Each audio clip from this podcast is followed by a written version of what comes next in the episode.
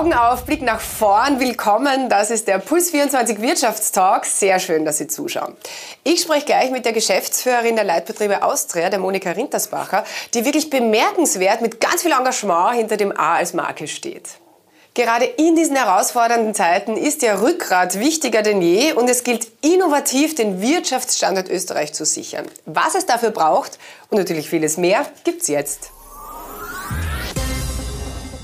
Und damit begrüße ich aufs allerherzlichste Monika Rintersbacher, Geschäftsführerin Leitbetriebe Austria. Ich freue mich, dass Sie Zeit gefunden haben. Ich freue mich auch. Vielen Dank, dass wir uns heute wiedersehen. Frau Rintersbacher, dieses berühmte rot-weiß-rote A ist ja weltbekannt, auch in eurem Logo vorhanden und seit jeher ganz, ganz präsent in Österreich. Nicht zuletzt aufgrund einer legendären Fernsehsendung mit Günter Tholer. Aber ganz wenige wissen eigentlich tatsächlich, was hinter dieser Marke steckt. Können Sie uns diesbezüglich mal bitte aufklären?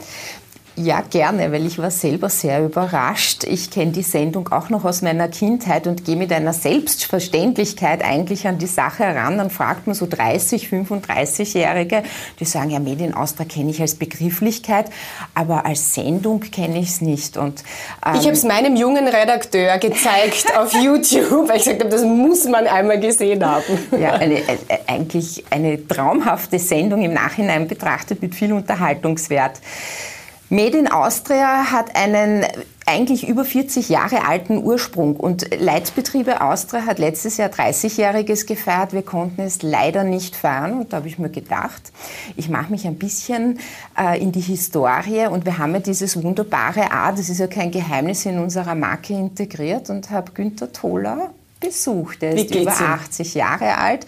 Ihm geht es hervorragend. Also er ist fit äh, irrsinnig lustig, sympathisch und hat ja viele Dinge gemacht. Er ist Krimi-Buchautor, hat beim ORF gearbeitet als Talkshow-Master, hat Konzepte geschrieben. Er ist auch im politischen Bereich etwas bekannt, hat sich für sehr wichtige Themen noch eingesetzt. Und ähm, ich habe ihn dann dazu gefragt, weil er eigentlich der Letzte ist aus der Zeitgeschichte, der berichten konnte.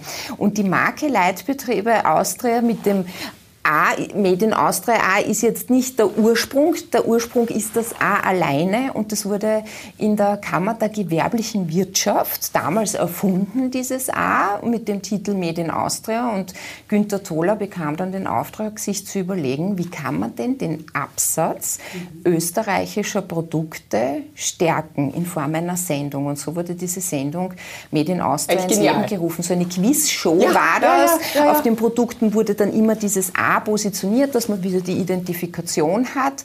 Und ich habe dann Günter Dohler gefragt, weil es ja auch jetzt ähm, aktuell ein Thema ist, ich denke, darüber werden wir noch reden, wie es denn war mit den Produkten, waren die zu 100 Prozent österreichisch? Und er hat gesagt, das hat auch damals schon gereicht, wenn das Produkt 50 Prozent österreichisch war, weil das gar nicht geht. Oft einmal, dass ein Produkt zu 100 Prozent aus Österreich kommt, sei es, weil das Vorprodukt nicht in Österreich wächst oder hier gar keine Produktion für gewisse Dinge ist. Ja, und so kam diese, diese Marke Aust in, in Austria ins Leben und ist als Begrifflichkeit ähm, auch heute noch im Gebrauch, wie wir wissen. Und unsere Jugend, Gott sei Dank, kennt es, nur kennt den Ursprung nicht. Mhm. Was bedeutet Made in Austria jetzt heute im Vergleich zu früher? Eigentlich auch nicht viel anderes, weil wenn ich äh, Günter Tholer folgen konnte, ging es darum, diese Produkte, die in Österreich also zum Großteil entgefertigt werden und auch hier vertrieben werden, also so schon eine Verwurzelung bei uns haben, ähm, einen, eine Absatzförderung sozusagen äh, bekommen sollten. Und eigentlich, wenn wir heute an Medien Austria denken und auch an die Initiative, die wir vor einem Jahr ins Leben gerufen haben, dann geht es sehr um das Thema der, der Wirtschaftlichkeit in Österreich. Österreich und da haben wir natürlich auch einen großen Fokus auf die Unternehmen. Vielleicht geht es heute mehr um die Unternehmen, als dass wir mehr den Blick auf die Produkte setzen. Aber man assoziiert natürlich mit diesem A ganz klar Qualität aus Österreich. Und das ist doch schön, oder? Total schön. Worauf ich jetzt natürlich auch hinaus will, Sie haben es eh auch schon angesprochen, mit dem Maskenskandal ist diese Produktkennzeichnung Made in Austria einfach äh, sehr ins negative Rampenlicht gerückt worden. Aber jetzt einmal abseits davon, äh, die Herkunft von Waren, die ist einfach wahnsinnig schwer zu bestimmen. Das ist auch rechtlich irgendwie so eine Grauzone. Bestes Beispiel, das war vor ein paar Jahren ganz, ganz groß, Räucherforellen aus Italien. In Österreich lediglich geräuchert und abgepackt und groß steht drauf zertifizierter österreichischer Familienbetrieb und hinten ganz klein, dass sie aus Italien stammen. Also das ist natürlich wahnsinnig irreführend, intransparent, irgendwie ist es ein bisschen fies. Was muss sich denn da wirklich ganz konkret ändern? Was braucht es da für neue Richtlinien? Man muss einmal ein bisschen die Dinge auch beim Boden lassen, sage ich jetzt einmal. Ähm, es geht darum, dass man den Endkonsumenten nicht irreführt. Ich komme dann auf das Thema noch zu sprechen. Fakt ist, dass auf dieser Verpackung auch gestanden ist österreichischer Familienbetrieb und daran hat sich eigentlich der, OHG, der oberste Gerichtshof sozusagen gestoßen, weil die Assoziation mit einem österreichischen Familienbetrieb eigentlich dann auch ist für den Endkonsumenten, dass der Fisch auch aus Österreich wäre, auch wenn es hinten ganz klein steht. Aber, aber das war ja auch der Hintergedanke. Kleingedruckte, ne? so. so ist es. Ähm, es ist schon in Frage zu stellen, wie man das Thema löst. Es gehört hier eine, eine transparente, klare Lösung her. Es ist von Fall zu Fall unterschiedlich und ich gebe auch zu verstehen, Lebensmittelprodukte sind überhaupt sehr heikel angesehen. Also die haben noch einmal einen stärkeren Fokus. Ähm, Fakt ist aber, dass es darum geht, dass ein wesentlicher Teil der Produktion Produktion in Österreich stattfindet. Also wenn wir an Modelabels denken zum Beispiel oder auch an die Produktion eines, eine, eine, eines Fertiglebensmittelproduktes, wenn das in Österreich sozusagen hergestellt wird und die Grundzutaten nicht aus Österreich sind, ja dann wird zumeist sozusagen verständlicherweise ähm, das Thema Made in Austria aktuell und das wird dann auch stattgegeben. Es gibt zwar schon eine Regulierung dafür, aber sie ist in jedem Fall ein bisschen anders und nicht klar Verständnis. Und ich glaube, es braucht Klarheit, Transparenz, um wieder dieses Vertrauen auch in unsere Gesellschaft zu bringen.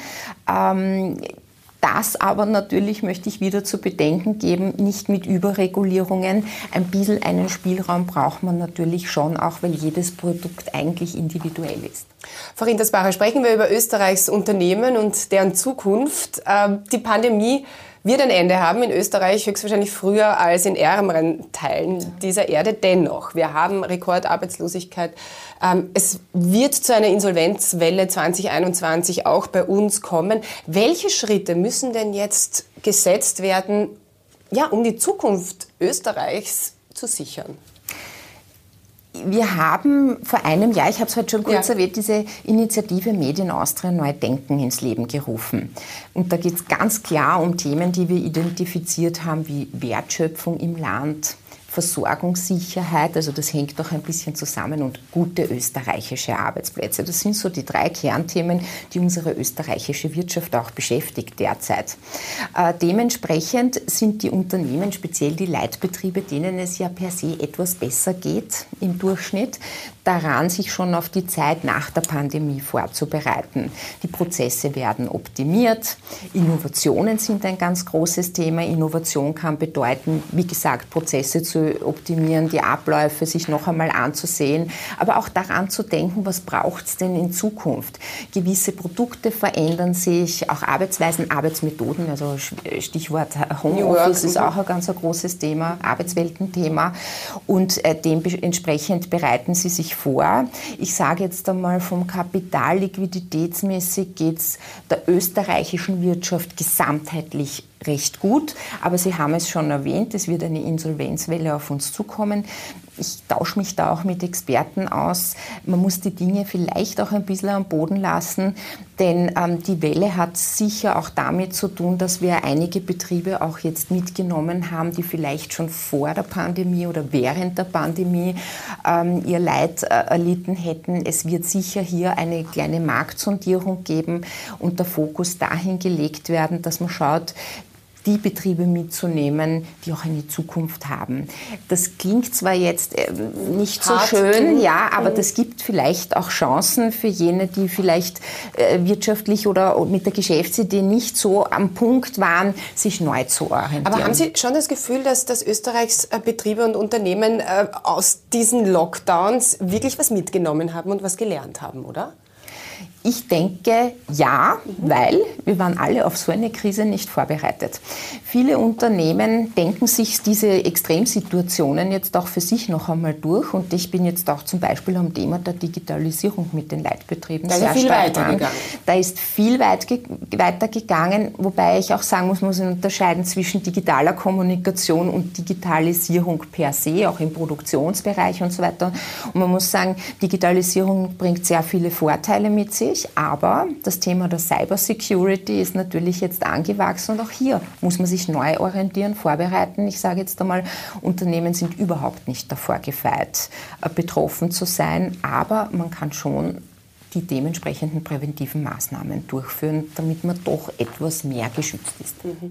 Also viele Unternehmen müssen einfach komplett neu denken, um es mal so auszudrücken. Erweitert äh, denken. Äh, auch ja. wenn jetzt Österreich beispielsweise durchgeimpft äh, sein wird, in anderen Teilen dieser Erde wird das noch total lang dauern. Das heißt, äh, Reiseverkehr, Geschäftsverkehr, das ist alles komplett eingeschränkt und noch wahrscheinlich sehr, sehr lange.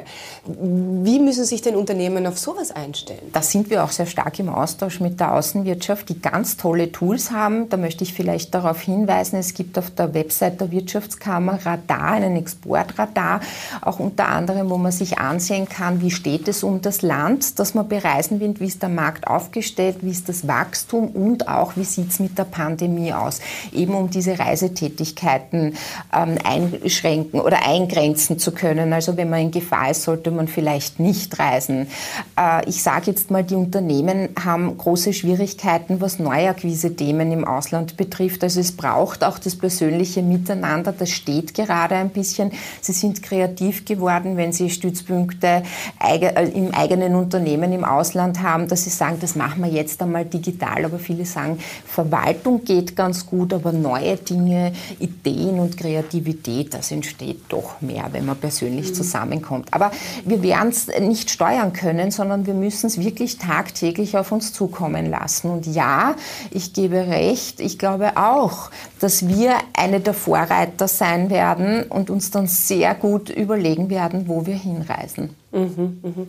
Ähm, Sie haben es vorher schon angesprochen, äh, New Work, flexible Arbeitsverhältnisse. Ich meine, das sind jetzt alles Dinge, die sind gekommen, um zu bleiben. Also das muss man einfach so sagen. Ähm, wie sehen Sie das? Äh, sehen Sie das nur positiv oder, oder sagen Sie, auf das eine oder andere sollte man vielleicht auch ein bisschen aufpassen diesbezüglich? Ich kriege Rückmeldungen in alle Richtungen. Also die einen sagen super, die anderen sagen, na, ich bin so einsam zu Hause. Auch die Arbeitgeber haben unterschiedliche Meinungen. Dennoch äh, ein ganz ein spezielles Thema. Also das ist ein Thema, das wir auch schon einmal miteinander besprochen haben.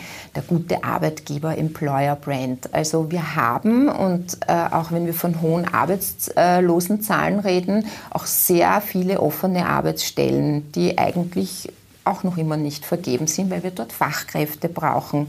Und dementsprechend die guten Leute, also ich möchte nicht sagen, dass die anderen, die Arbeitslosen sind, nicht gut sind, aber die ganz speziell gut ausgebildeten sehr gefragt sind und sich quasi den Job auch in Zukunft weiterhin so ein bisschen aussuchen werden können. Und das machen sie, wenn sie sehen, dass ihnen der Arbeitsplatz gut ins Leben hineinpasst. Und da ist ja natürlich dieses Remote Work, dieses Arbeitsweltenthema jetzt sehr willkommen, wo man flexibel sein kann. Das heißt, ähm, wir haben das auch mit dem Arbeitsministerium besprochen. Es gibt ja etliche Studien. Es wird eingeschätzt, dass in Zukunft so 1,4 Tage Homeoffice, Remote Work gearbeitet werden. Für viele Frauen und im Schnitt auch, dass man sich Familie und Beruf vereinbaren kann, aber dennoch dann auch ein Teil wieder am Arbeitsplatz stattfindet. Und eins ist ja auch, nicht jeder Arbeitsplatz ist remote-fähig. Absolut, absolut. Frau Rintersbacher, vielen herzlichen Dank. Ich spreche immer total gerne mit Ihnen, weil Sie so positiv und so hoffnungsfroh in die Zukunft blicken. Das gefällt mir. Vielen Dank. Ich sage auch herzlich Danke und auch mir hat es heute wieder riesig Spaß gemacht. Wir Bis spielen natürlich noch eine Runde Spamagement. Ich habe mir sogar neue einfallen lassen. Sehr gerne. Herz oder Hirn? Herz. Hm. Montagmorgen oder Freitagabend? Beides. Geht nicht. Na gut, dann nehmen wir halt Freitagabend, weil wir wollen ja wieder mal weggehen. ja, sti ja, stimmt. Schenken oder verkaufen? Schenken. Hm. Barfuß oder Lackschuh? Der Lackschuh. Angreifen oder verteidigen? Verteidigen. Träumen oder aufwachen? Träumen. Ja, das haben Sie letztes Mal, das habe ich beibehalten. Das haben Sie letztes Mal auch geantwortet. Alles, alles Gute und bis ganz bald. Dankeschön. Auf Wiedersehen. Dankeschön.